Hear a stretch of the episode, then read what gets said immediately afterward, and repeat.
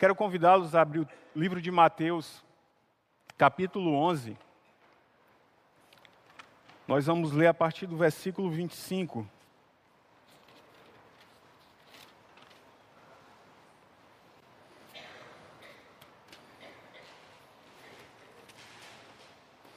Mateus, capítulo 11, a partir do verso 25.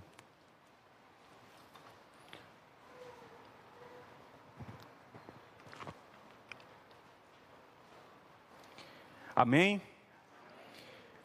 Naquela ocasião, Jesus disse: Eu te louvo, Pai, Senhor dos céus e da terra, porque escondeste essas coisas dos sábios e cultos e as revelastes aos pequeninos. Sim, Pai, pois assim foi do teu agrado.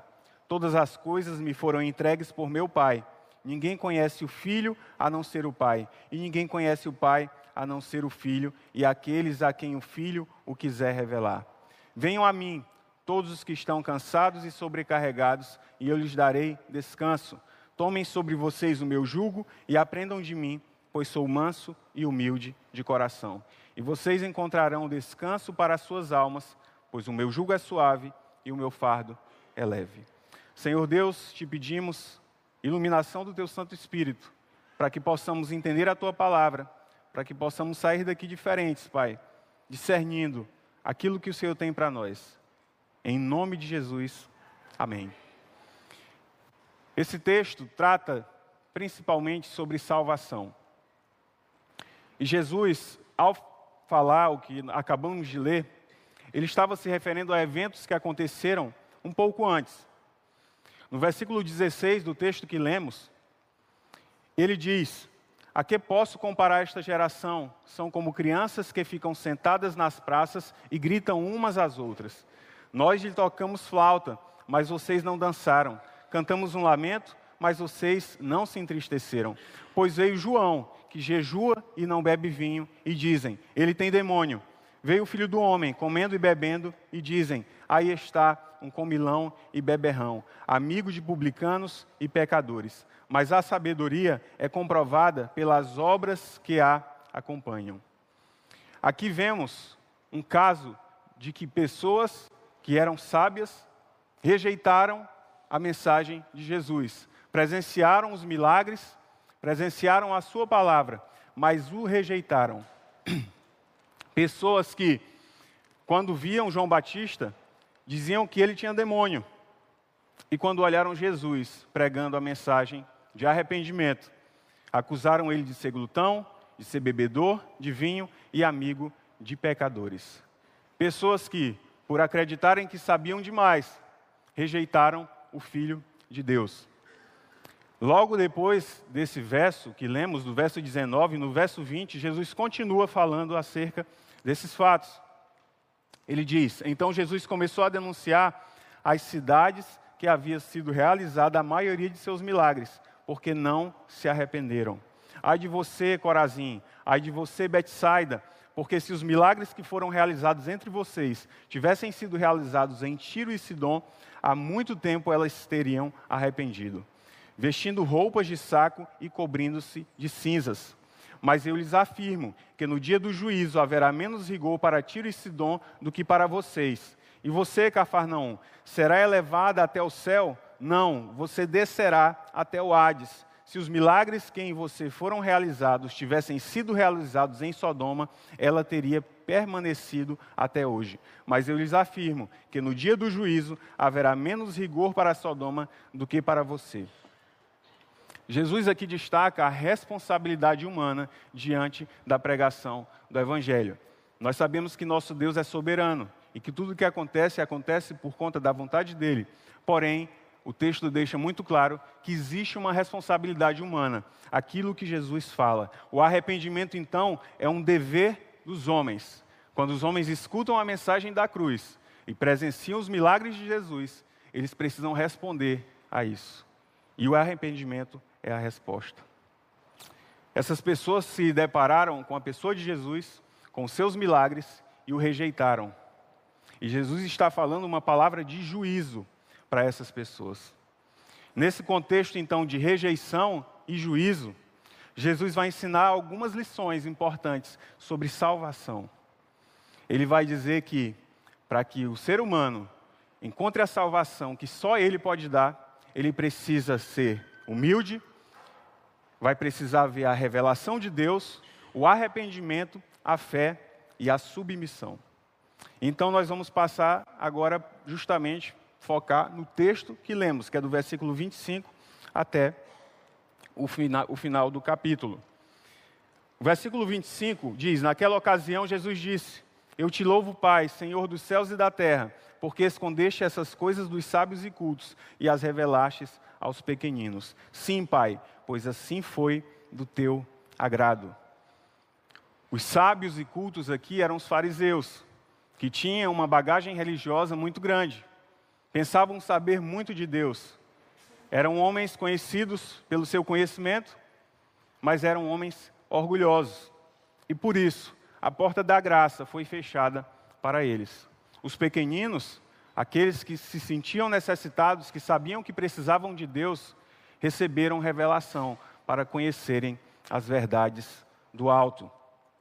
Esses sábios se achavam demais, achavam que não precisavam de um Salvador e por isso rejeitaram a pessoa de Cristo. 1 Coríntios capítulo 1, versículo 19 diz assim: Pois está escrito: Destruirei a sabedoria dos sábios e rejeitarei a inteligência dos inteligentes. Onde está o sábio? Onde está o erudito? Onde está o questionador dessa era? Acaso não tornou Deus louca a sabedoria deste mundo? Visto que, na sabedoria de Deus, o mundo não o conheceu por meio da sabedoria humana. Agradou a Deus salvar aqueles que creem por meio da loucura da pregação. O que Jesus condena aqui não é a sabedoria em si, a capacidade intelectual. Não há um problema em ser inteligente. Se fosse o pastor Hugo, estava numa situação muito complicada, porque é um homem muito inteligente. A questão que Jesus bate aqui é o orgulho intelectual. O que Jesus está falando são pessoas que têm um orgulho intelectual e por esse orgulho, por achar que sabem demais e não precisam de Deus, rejeitam a mensagem da cruz. Aqueles que se julgam grandes que se julgam talentosos, virtuosos, ricos, que se consideram poderosos e merecedores de algo, não poderão ser salvos, porque nunca sentirão a necessidade de se arrepender e a necessidade de um Salvador. Provérbios 16, 18 diz: O orgulho vem antes da destruição, o espírito altivo antes da queda. A conclusão que nós tiramos é que o orgulho é inimigo do evangelho. Ou, em outras palavras, o orgulho fecha a porta da graça. 1 Coríntios, capítulo 1, verso 26 diz: Irmãos, pensem no que vocês eram quando foram chamados. Poucos eram sábios segundo os padrões humanos, poucos eram poderosos, poucos eram de nobre nascimento, mas Deus escolheu as coisas loucas do mundo para envergonhar os sábios, e escolheu as coisas fracas do mundo para envergonhar os fortes. Ele escolheu as coisas insignificantes do mundo e desprezadas, e as que nada são, para reduzir a nada as que são, para que ninguém se vanglorie diante dele. É, porém, por iniciativa dele que vocês estão em Cristo, o qual se tornou sabedoria de Deus para nós isto é, justiça, santidade e redenção, para que, como está escrito, quem se gloriar, se glorie no Senhor. O coração humilde abre a porta da graça. Essa é a primeira lição que nós aprendemos nesse texto. Para que possamos alcançar a salvação, a graça de Deus, é necessário um coração humilde. É necessário que a gente se perceba como necessitado. Apenas pessoas que têm fome de Deus, que reconhecem a sua pecaminosidade, podem alcançar a salvação. A segunda lição que aprendemos é que somente por meio de Jesus os pecadores poderão conhecer a Deus. Versículo 27, assim diz: Todas as coisas me foram entregues por meu Pai. Ninguém conhece o Filho a não ser o Pai, e ninguém conhece o Pai a não ser o Filho, e aqueles a quem o Filho o quiser revelar. Para que se chegue ao conhecimento de Deus, é necessário olhar para o Filho de Deus. O Filho é quem revela o Pai. Jesus é quem revela o Pai. Mateus capítulo 17, verso 5 diz: Enquanto ele ainda estava falando, uma nuvem resplandecente os envolveu, e dela saiu uma voz que dizia: Este é o meu filho amado, em quem me agrado. Ouçam-no. Deus manifestou-se naquele momento dizendo que Jesus não era um filho, ele era o filho unigênito de Deus, o filho amado. E ele disse: Ouçam-no, escutem o que ele tem a dizer, porque ele vai apontar para mim. A pergunta que fica, amados irmãos, estamos ouvindo a voz de nosso Senhor Jesus? Estamos meditando na palavra de Deus? Temos passado tempo com esse Deus? Só podemos fazer isso se nos sentirmos necessitados de Deus. Apenas assim. Cristo é a porta. Ele é o nosso pastor. Ele é o médico que cura as nossas enfermidades. Ele é o pão da vida. Precisamos desse alimento. Ele é a água da vida, aquele que beber da água dele nunca mais sentirá sede. Ele é a luz do mundo. Para ele devemos olhar e na direção dele devemos ir. Todo louvor ao nosso Senhor. E nós precisamos entender isso, que precisamos dele e apenas dele. Ele é o mediador, é aquele que nos faz chegar até Deus. A terceira verdade que aprendemos nesse texto é que Jesus faz um convite extraordinário. No versículo 28, ele diz: Venham a mim todos os que estão cansados e sobrecarregados. Deus deu autoridade para que o seu filho pregasse a palavra que era ele mesmo. Deu poder para salvar pecadores, entregar a sua vida e tomá-la de volta. E ele então faz um convite e nesse contexto, desse texto aqui, o convite, primeiramente, eram para aqueles pequenos que eram subjugados pelos fariseus. Como eu disse, os fariseus eram homens da lei, que conheciam muito e que exalavam uma religiosidade opressora. Eles diziam coisas, mas faziam outras, e colocavam pesos muito grandes na costa das outras pessoas. Jesus então olha para essas pessoas e diz: Vinde a mim, vocês que estão cansados e sobrecarregados, vocês que carregam fardos muito grandes, venham a mim, venham a mim. E esse convite tem três características. Primeiro, ele é um convite universal, por mais que no contexto desse do texto ele se dirija primeiramente a essas pessoas oprimidas, dá para aplicá-los à nossa realidade hoje. Jesus é um Senhor que é paciente, que insiste. Vejam, ele estava pregando para cidades que o haviam rejeitado, pessoas que já haviam o rejeitado. E ele, ao invés de dizer se afastem de mim, eu não quero mais saber de vocês, ele diz: reforça, vinde a mim, venham até mim. Todos os homens, de todos os lugares, de todos os tempos. Essa palavra ecoa na palavra de Deus até os nossos dias todos aqueles que estão cansados e sobrecarregados, de qualquer classe social, aquele que é rico, aquele que é pobre, novo, idoso, homem, mulher, esse é um convite que é para todos. Por quê? Porque em Deus não há acepção de pessoas, não há parcialidade. Deus faz o convite para que todos se arrependam. Deus não tem preconceitos. A segunda característica desse, convite é que ele é um convite para uma relação pessoal com Deus. Ele diz: Vinde a mim, venham até mim. Ele não diz: vá até a sinagoga, vá até o líder X, o líder Y. Ele não diz assim: vá até a religião, vá até as obras, a caridade, ao sacrifício. Não, ele diz: vinde a mim. O que ele está fazendo é um convite para uma relação pessoal com ele. Ele convida você a ir até ele. Por quê? Porque ele é o caminho, porque ela, ele é a porta, ele é o mediador entre Deus e o homem, ele é o Salvador, o único que pode dar a vida eterna. Somente Jesus pode nos satisfazer.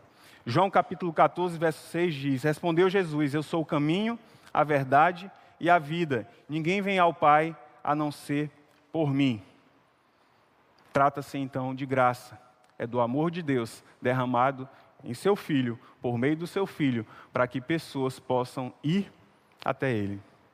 A terceira característica desse convite é um convite que é para aqueles que têm consciência da sua necessidade.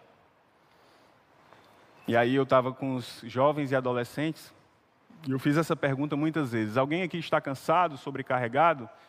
Alguém se sente cansado? Alguém sente que está levando um fardo muito pesado? Como é que está seu coração? E muitos diziam: Eu estou cansado, eu estou sobrecarregado, porque tem consciência da sua vida. Então, é um convite que é direcionado para aqueles que têm consciência da sua situação. Não para aqueles que se sentem bons, perfeitos, que acham que não precisam, que a vida está tudo bem, mas para aqueles que sabem que precisam se libertar do peso do pecado. E o pecado é um peso que nos puxa para baixo. Nós podemos estar sobrecarregados por conta de problemas financeiros, problemas familiares, pecados de estimação. Muitas coisas podem nos sobrecarregar, conflitos dos mais diversos. Mas todos eles vêm por conta do pecado, da culpa, do remorso. Isso nos coloca para baixo, isso nos atrasa. Falávamos também do ansioso, daquele que pensa no futuro, que não vive o presente e sempre está preocupado com o dia de amanhã. Também falamos daquele que pensa no passado, que vive na culpa, ressentido porque passou por alguma situação, porque sofreu algum tipo de abuso. Tudo pode trazer um peso. E o que Jesus faz é convidar essas pessoas que estão cansadas, que estão sobrecarregadas, a irem até Ele. Ele faz uma promessa, uma promessa muito forte, uma promessa muito séria. Versículo 28 ele diz: Venham a mim todos os que estão cansados e sobrecarregados, e eu lhes darei o descanso. E eu queria dar ênfase nisso. Ele diz: Eu vou dar descanso para vocês. Ele continua: Tomem sobre vocês o meu jugo e aprendam de mim, pois sou manso e humilde de coração, e vocês encontrarão descanso para as suas almas. Olha só que promessa. Jesus está dizendo que aqueles que responderem o seu convite de maneira positiva, ele vai dar para essas pessoas o verdadeiro descanso. O descanso que o mundo não pode dar. Talvez o que a sociedade e o mundo mais busque hoje sejam duas coisas: o prazer e o descanso. Porque a vida, ela naturalmente ela já, tá, já traz um peso, o peso do trabalho, das dificuldades, dos planos que não dão certo. Então as pessoas buscam o prazer de todas as formas e também buscam o descanso. O que Jesus está dizendo aqui é só que somente Ele pode dar o descanso verdadeiro. Só Ele. A felicidade, então, não vai estar na bebedeira, não vai estar no adultério, não vai estar em drogas. A satisfação não vai ser encontrada no sucesso e nem no dinheiro. Essa satisfação só pode ser encontrada em Jesus. Salmo 1, verso 1 e 2 diz: Como é feliz aquele que não segue o conselho dos ímpios, não imita a conduta dos pecadores, nem se assenta na roda dos zombadores. Ao contrário, a sua satisfação está na lei do Senhor e nessa lei medita dia e noite. Jesus Cristo é a palavra de Deus. Precisamos estar com Jesus. Somente Ele pode nos dar o verdadeiro descanso. E Ele também vai falar de outra proposta, uma parceria com aqueles que o seguirem. O versículo 29 ele diz: Tomem sobre vocês o meu jugo e aprendam de mim, pois sou manso e humilde de coração, e vocês encontrarão descanso para as suas almas, pois o meu jugo é suave e o meu fardo é leve. A primeira coisa que Jesus faz aqui é chamar para uma vida de propósito. Ele diz: Tomai sobre vós o meu jugo. O jugo era um instrumento de trabalho. E nesse caso aqui, Jesus faz a, a referência a um jugo duplo. Jugo é esse instrumento que se coloca em cima de dois bois, para que eles carreguem uma mercadoria, uma carroça. O que Jesus está propondo é uma vida de propósito, em que aquele que ouviu, que respondeu positivamente a esse convite, se junta a Jesus e caminham juntos. Essa é a proposta de Cristo. Aí você pode dizer, bem, Jesus está falando que ele vai dar descanso, mas ele está me propondo trabalhar para ele. Que descanso é esse? Em que a proposta é que eu pegue um jugo e me junte a esse jugo dele. A vida com Jesus é uma vida com propósito. Nós trabalhamos com Jesus e isso traz prazer para as nossas vidas. Ele não promete uma vida fácil, sem dificuldades, sem lutas, mas ele promete ajuda, parceria. Jesus está querendo que nós, respondendo esse convite, estejamos junto com ele, trabalhando com ele. Buscar em primeiro lugar o reino de Deus e a sua justiça. Essa é a proposta. Para que a gente queira as coisas de Deus, para que a gente esteja junto com o seu filho. Julgo também tem a ideia e remete à submissão. Então, essa, esse convite é para que você se submeta a Cristo também. Só que o jugo de Cristo, ele nos liberta. Ao contrário do jugo do pecado, que nos escraviza. Jesus está dizendo assim: olha, você está debaixo de um jugo que te escraviza, que te mata, que todo dia te coloca para baixo, que todo dia te machuca, e você acha que você é livre, mas você não é. A tua vida está te escravizando. E ele diz: Venha, vamos caminhar comigo, o meu jugo liberta. Em segundo lugar, Jesus nos chama para uma vida de discipulado.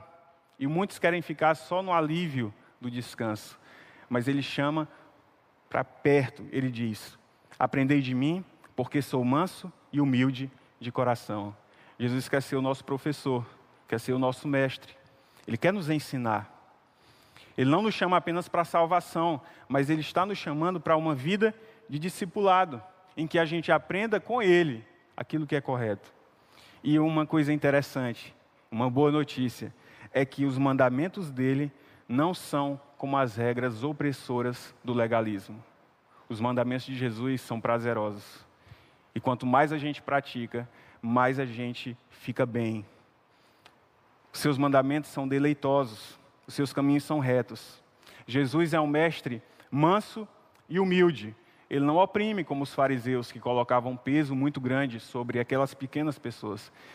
Ele alivia. 1 João capítulo 5, verso 1 a 3 diz: Todo aquele que crê em Jesus que, crê que Jesus é o Filho nascido de Deus, e todo aquele que ama o Pai, ama também ao que dele foi gerado. Assim sabemos que amamos os filhos de Deus, amando a Deus e obedecendo aos seus mandamentos. Porque nisto consiste o amor de Deus, obedecer aos seus mandamentos, e os seus mandamentos não são pesados. Os mandamentos de Cristo, os ensinamentos de Cristo não são pesados, são leves. Em terceiro lugar, Jesus nos garante uma vida, que a vida com Ele é deleitosa e não uma caminhada cheia de opressão, cheia de dor, cheia de gemidos. Ele diz: E achareis descanso para a vossa alma, porque o meu jugo é suave e o meu fardo é leve. O jugo de Jesus é leve, ele se ajusta bem à nossa vida. A vida de Jesus é adequada, é feliz, é bem-aventurada. Jesus não oprime os seus filhos. João capítulo 14, verso 15 diz: Se vocês me amam, obedeçam aos, aos meus mandamentos. E que mandamentos são esses? Em certa ocasião ele responde: Ame ao Senhor, o seu Deus, de todo o seu coração, de toda a sua alma, de todo o seu entendimento. E ele destaca que esse é o primeiro mandamento. O segundo, semelhante a ele, ame o seu próximo como a si mesmo. Destes dois mandamentos dependem toda a lei e os profetas. É isso que Cristo quer nos ensinar. É isso que Ele quer imprimir na nossa mente. É, é isso que Ele quer que a gente se torne um cristão, alguém que age da mesma forma como Ele. Quem pode chegar a essa condição? Os humildes, aqueles que reconhecem, reconhecem que precisam de Deus. Essa é a mensagem do Evangelho. Provérbios capítulo 9, versículo 1 ao 5 diz: A sabedoria construiu sua casa, ergueu suas sete colunas, matou animais para a refeição, preparou seu vinho e arrumou sua mesa, e enviou as servas para fazerem convites desde o ponto mais alto da cidade, clamando, clamando: Venham todos os inexperientes. Aos que não têm bom senso, ela diz: Venham comer a minha comida e beber o vinho que preparei.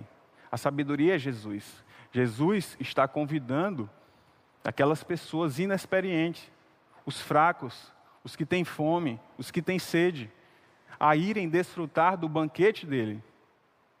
Esse é o convite de Cristo, o convite da salvação. E apenas aqueles que se veem necessitados podem responder positivamente a esse convite. Na vida comum, o diabo oprime, porém Jesus liberta. O pecado que nos persegue nos cansa, mas a graça de Deus traz alívio.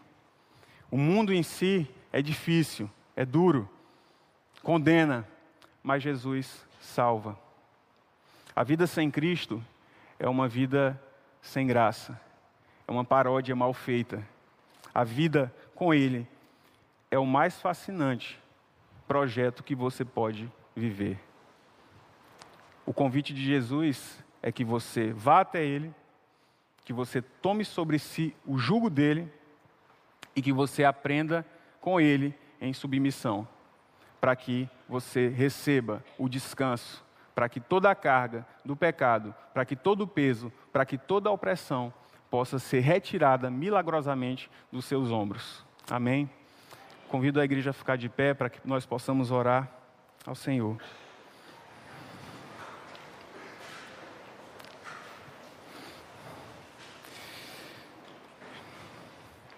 Senhor Deus, nós te agradecemos pela tua palavra, que é boa, perfeita, que traz tantas verdades para nossas vidas.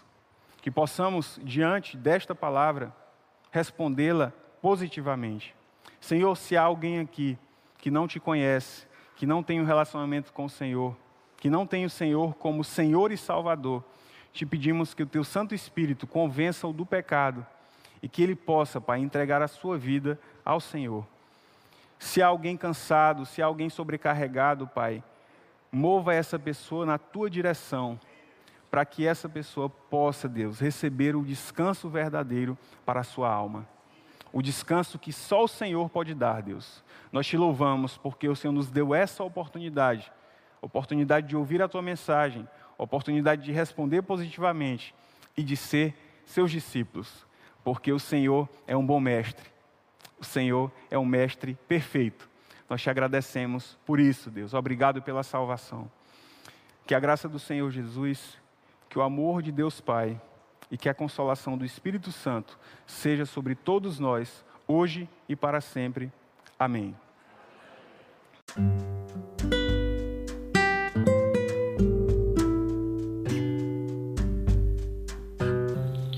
Obrigada por estar conosco. Volte sempre. A Igreja Batista Plenitude tem sempre uma mensagem de Deus para você.